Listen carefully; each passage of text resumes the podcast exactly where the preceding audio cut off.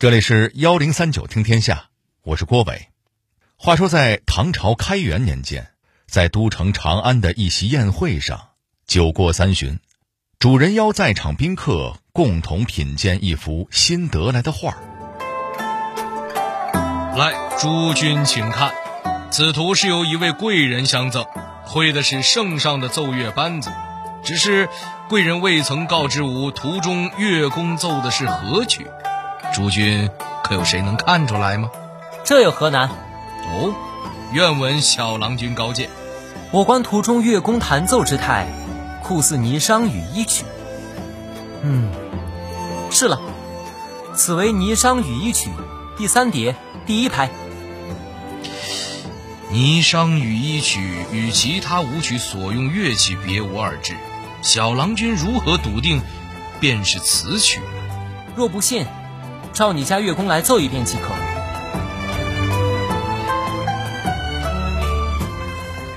听到这儿，您可能要问了：哎，这小青年是何方神圣啊？怎么仅凭一幅画就能连什么曲儿啊、哪一段啊，甚至哪一拍都能说得这么清楚啊？这个人其实大家都知道，他就是唐代著名的诗人王维。但估计很多人都没想到。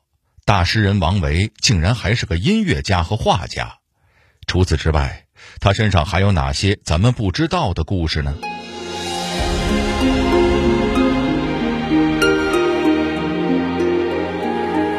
少年王维究竟为何如此优秀？并不顺利的仕途让他有了怎样的人生哲学？国难来临，他做出了怎样的选择？为何后世会尊称他为诗佛？幺零三九听天下，郭伟和您聊聊你所不知道的诗佛王维的人生故事。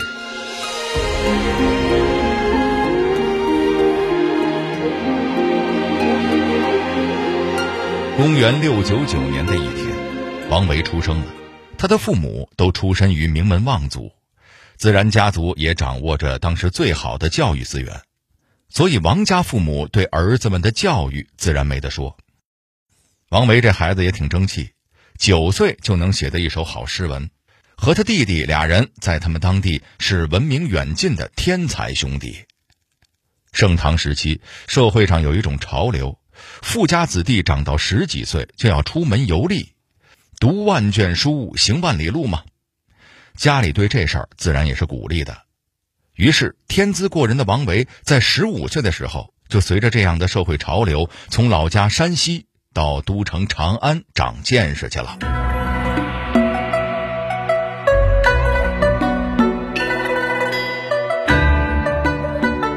那位问了：十五岁搁现在也就是个半大孩子，还没上高中呢。王维年纪轻轻去长安，能适应那儿的生活吗？哎，他不仅适应，还在长安过得特别好。为什么呢？首先说他的出身好。他们王家在太原，从汉朝开始就是大户人家了，所以，在看重家世门楣的长安上流社会的眼里，王维呢就是个香饽饽。其次，在这个看脸的世界，王维正好又长得很帅。唐玄宗的胞妹玉贞公主见到王维之后，夸他是秒年洁白，风姿玉美，就是说他气质相貌都很好。再加上他的诗词、书画、音乐样样精通，这样一个全面发展的人才，活脱脱的就是大唐青年的优秀标杆啊！长安城的上流阶层都想和他交朋友，于是少年王维就在长安城愉快地住下了，每天都能受到邀请参加不同的宴会和酒席。在一次宴会上，有人拿出最近得到的一幅奏乐图，请大家鉴赏。但这幅画上没题词，大家并不知道顶上画的具体内容是什么场景。身在现场的王维不疾不徐地放下酒杯，说出了奏乐图所绘的内容，也就是咱们开头小剧场里的那一幕。王维第一次到长安，一待就是六年。他在长安不仅玩得开心，过得快活，学习也没落下。在二十一岁的时候，中了进士。唐玄宗见他不仅文学造诣高，艺术才能也不错，就给他安排了个太岳丞的职位。用现在的话来说呀，太岳城就是皇家艺术总监，是宫里各种活动需要的文艺表演的总导演。只不过王维还没领几个月宫里的俸禄呢，就获罪被贬了。出什么事儿了呢？这就要说到之前的节目里聊到过的黄狮子案。简单来说，就是当时有一个规定，只有皇帝在场的时候，演员才能表演黄狮子舞。但是王维手下的一个演员私自演了一次黄狮子，被人举报了。王维作为主管领导吃了挂烙。本来就觉得王维和几个藩王走动的过于频繁的唐玄宗，可逮着个杀鸡儆猴的机会了。他直接把王维贬出了长安，赶到了今天的山东济宁一带去当司仓参军了。刚入仕途就被贬到地方做官，从皇家音乐总监变成了地方州府的仓库保管员。这对于年轻的王维来说，无疑是巨大的考验。那么，仕途遭遇坎坷的王维是怎样调整心态去面对这次风浪的呢？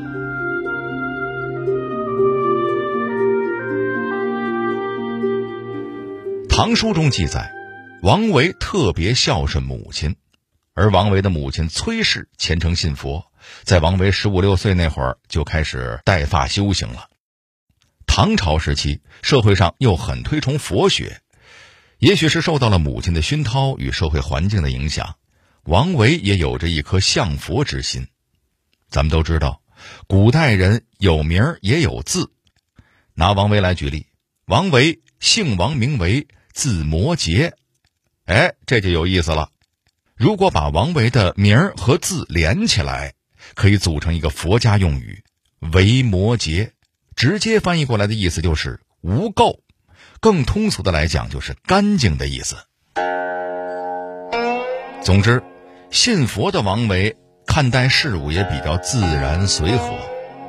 他在济州时期做的诗里就明确表示过：“我知道当今圣上是位明君，我被贬来看仓库，就是朝廷里当政客的家伙们挑拨的。”有人说了，王维你还年轻。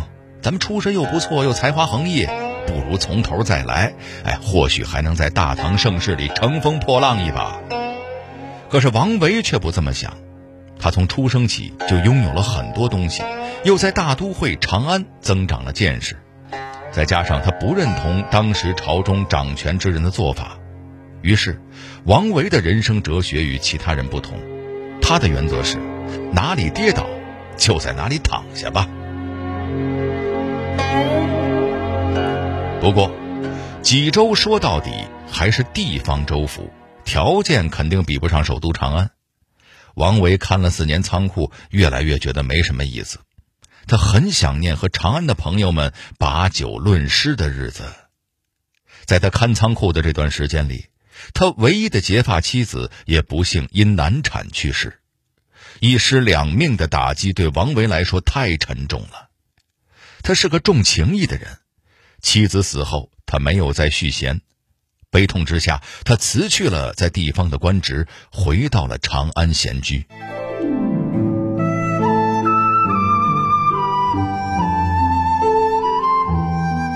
那么，回归平头百姓身份的王维，又是怎么再次重回官场的呢？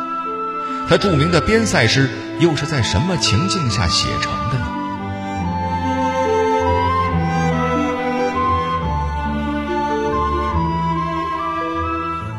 这就要提到一个人了，他就是唐开元时期的名相张九龄。在王维隐居长安城郊的这几年里，朝廷中风云变幻，张九龄凭着自己的本事坐上了宰相之位。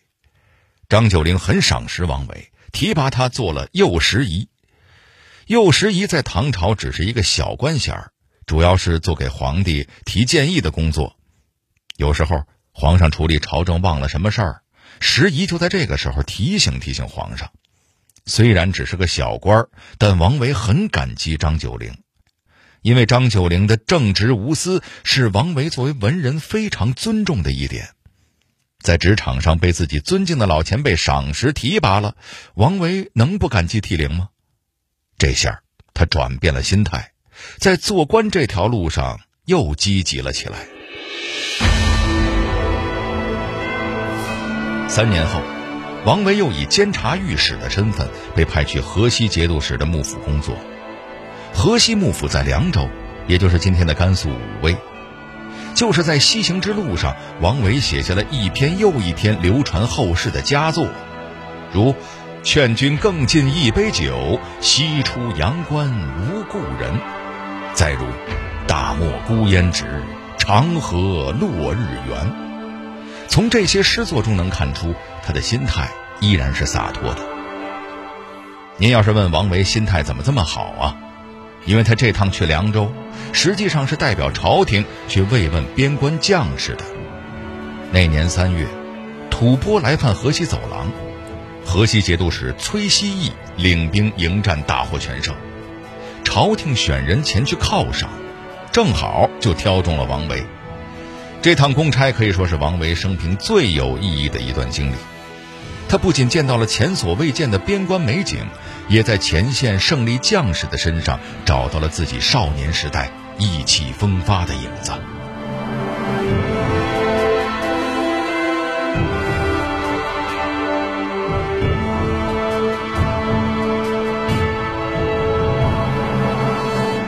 不过，这趟毕竟是公务出差，一年期满，王维就回长安了。之后的二十年，王维就在长安半做官半隐居。即使有职位变动，也都是品阶比较低的小官职，倒也乐得清闲。可是这份清闲很快就被历史的马蹄踏得粉碎。唐天宝十四年发生了一件大事，直接导致了大唐由盛转衰，这就是著名的安史之乱。安禄山叛军的马蹄踏上长安官道的时候，王维才反应过来。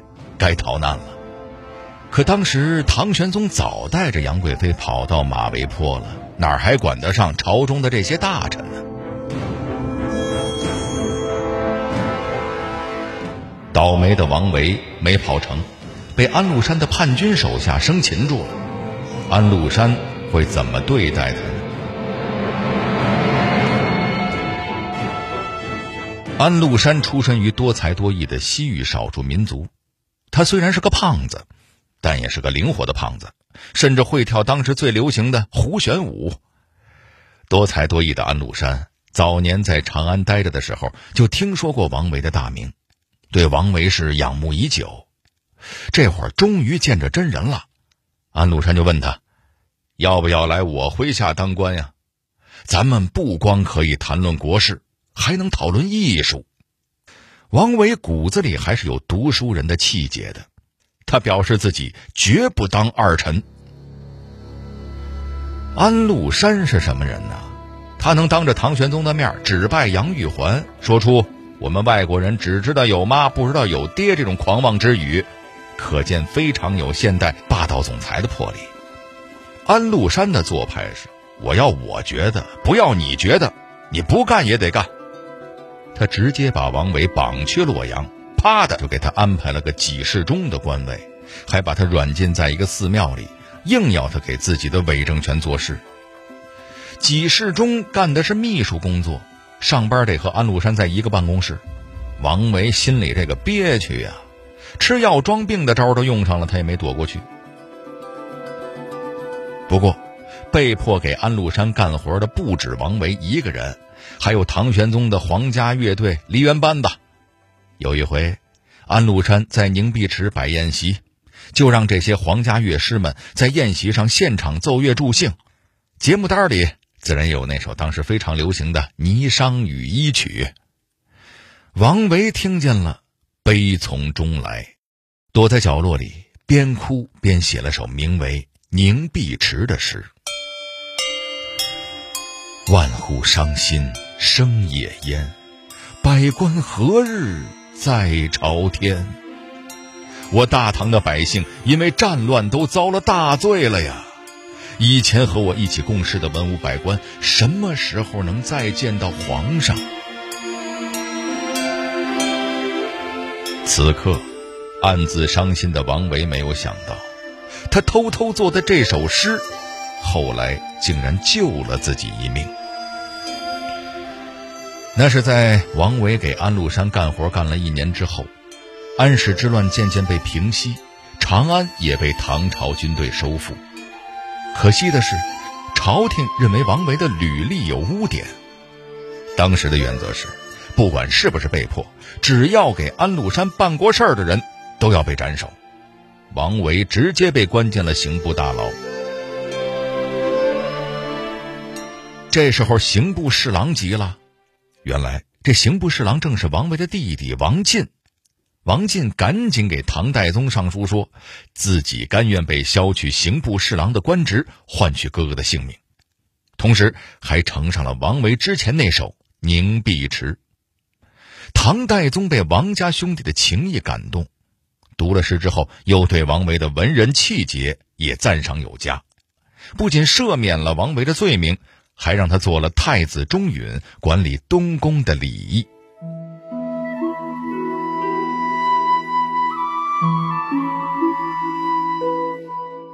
经历过几番波折的王维，虽然重返天子脚下，但他也早已看淡了功名利禄。从中年到晚年，又是什么样的生活？让王维最终活成了后世人心目当中的诗佛呢？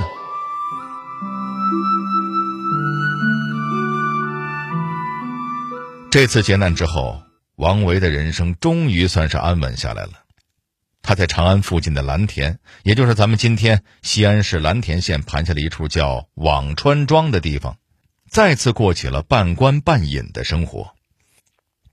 辋川庄原本是初唐诗人宋之问的产业，有山有水有园林，占地面积很大。王维把这儿盘下来之后，专门开辟了一块地方供母亲吃斋念佛，其余的地方也不装修了。庄里本来就有竹林茅屋、湖泊果园，东西多了嫌麻烦，王维开始断舍离了，把杂七杂八的东西都扔了。只留了点生活必需用品。在这段时间里，王维的生活可以概括为俩字儿：佛系。平常工作日，他下班回家不干别的，就是焚香打坐、参禅诵经；休息日，他会邀请几位高僧吃斋讲经，或者叫上几个要好的朋友吟诗作画。妻子已经逝世多年了。王维就清闲自在的独居，就像他名字里暗含的“维摩诘”一样，不染尘埃。再往后，王维又升了几次官，六十二岁的时候被任命为尚书右丞，这也是他被后人称为“王右丞”的原因。尚书右丞在唐代是很高的官位，相当于咱们现在的副部级干部。而王维对自己升官的态度却是晚年为静好，万事不关心。他曾多次上书请求辞职，但都没被允许。既然这个世界逼着你入世，那不如彻底离开。不知王维是否有了这样的心意？总之，就在他任职尚书右丞的这一年，他的人生也走到了尾声。临终前，他给弟弟和好友们平静地写了告别信，最后安详离世。或许对于潜心信佛的王维来说，生与死已经没有太大区别了。行到水穷处，坐看云起时。偶然值林叟，谈笑无还期呀。对于喜爱他的人而言，师佛没有走远，他正在云雾弥漫的山间，和老人家闲聊呢。